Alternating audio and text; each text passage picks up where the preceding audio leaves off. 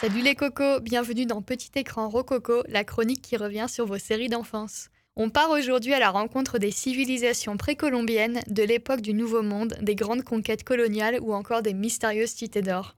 Le générique vous revient déjà en mémoire Tant mieux parce que moi aussi. Enfant du soleil, tu parcours la terre, le ciel, cherche ton chemin. C'est ta vie, c'est ton destin.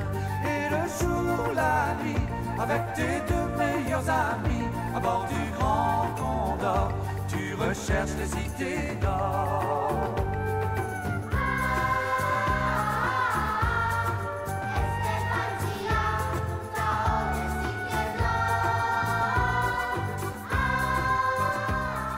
S'il y a bien une série d'animation qui met tout le monde d'accord, c'est sans aucun doute Les Mystérieuses Cités d'Or.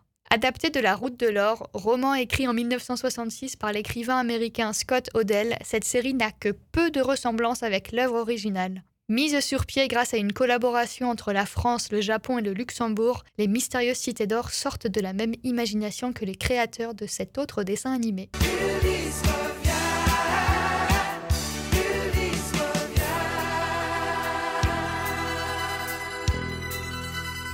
Et oui, les producteurs et réalisateurs Jean Chalopin et Bernard Derriès sont également à l'origine de cette série. Mais revenons-en aux Mystérieuses Cités d'Or. Remontant déjà à 1982, on ne peut s'empêcher de penser que, même près de 40 ans plus tard, Esteban, Zia, Tao et tous les autres personnages parlent encore à de nombreuses personnes aujourd'hui. Quand, mais quand ça passait à la télé, je regardais.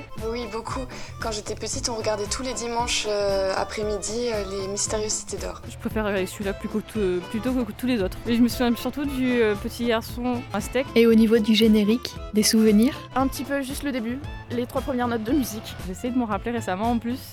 Ah, nanana, la cité d'or. Ça a commencé par euh, Enfant du Soleil. Je crois que c'est ça. Et puis, je me souviens plus le reste, ouais. Oula, c'est flou effectivement. Heureusement, on a trouvé une vraie passionnée. Enfant du soleil, tu parcours la terre, le ciel à bord du grand condor.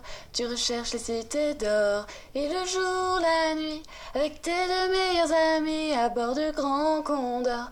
Tu recherches les cités d'or. Ah, Tao, les cités d'or. Ah, Esteban Zia, Tao, les cités d'or. Bel organe. Merci. Ah oui, c'est évident, les Mystérieuses Cités d'Or sont bien intemporelles. Vous rappelez-vous des petits documentaires à chaque fin d'épisode? Pas du tout. Oui, oui, c'était des vraies images à chaque fois. Ça, je m'en souviens, oui. Euh, quand j'étais petite, euh, souvent j'en avais marre parce que je voulais vraiment voir euh, le dessin animé en lui-même. Ils racontaient vite fait l'histoire, que ça existait vraiment, justement, les temples, etc. En y repensant, euh, je me dis que c'était c'était vraiment intéressant et je pense que je regarderai de nouveau.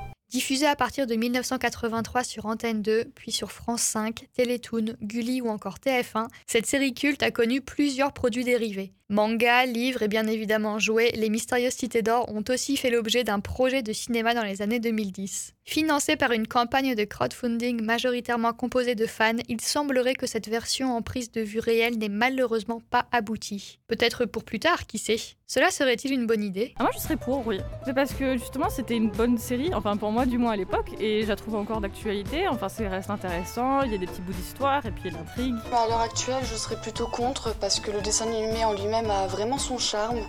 Après, on a des agréables surprises euh, en matière de film, donc euh, à voir.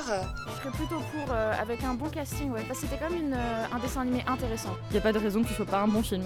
Dans le rôle de Zia, euh, Anna de Armas, certaine. Et si euh, s'ils arrivent aussi à être fidèles au dessin animé bah, et pas non plus tout remodeler, donc euh, je sais pas, je dis que je suis contre, mais d'un autre côté, euh, je me dis why not? On part sur un pourquoi pas visiblement. Bon casting, adaptation fidèle. Ouais, je ne peux que valider. Merci pour votre présence et votre écoute et on se retrouve bientôt avec le 12e épisode de Petit écran Rococo. Quelle sera la prochaine série d'animation? Comptez sur moi pour garder la surprise jusqu'au bout. À plus tard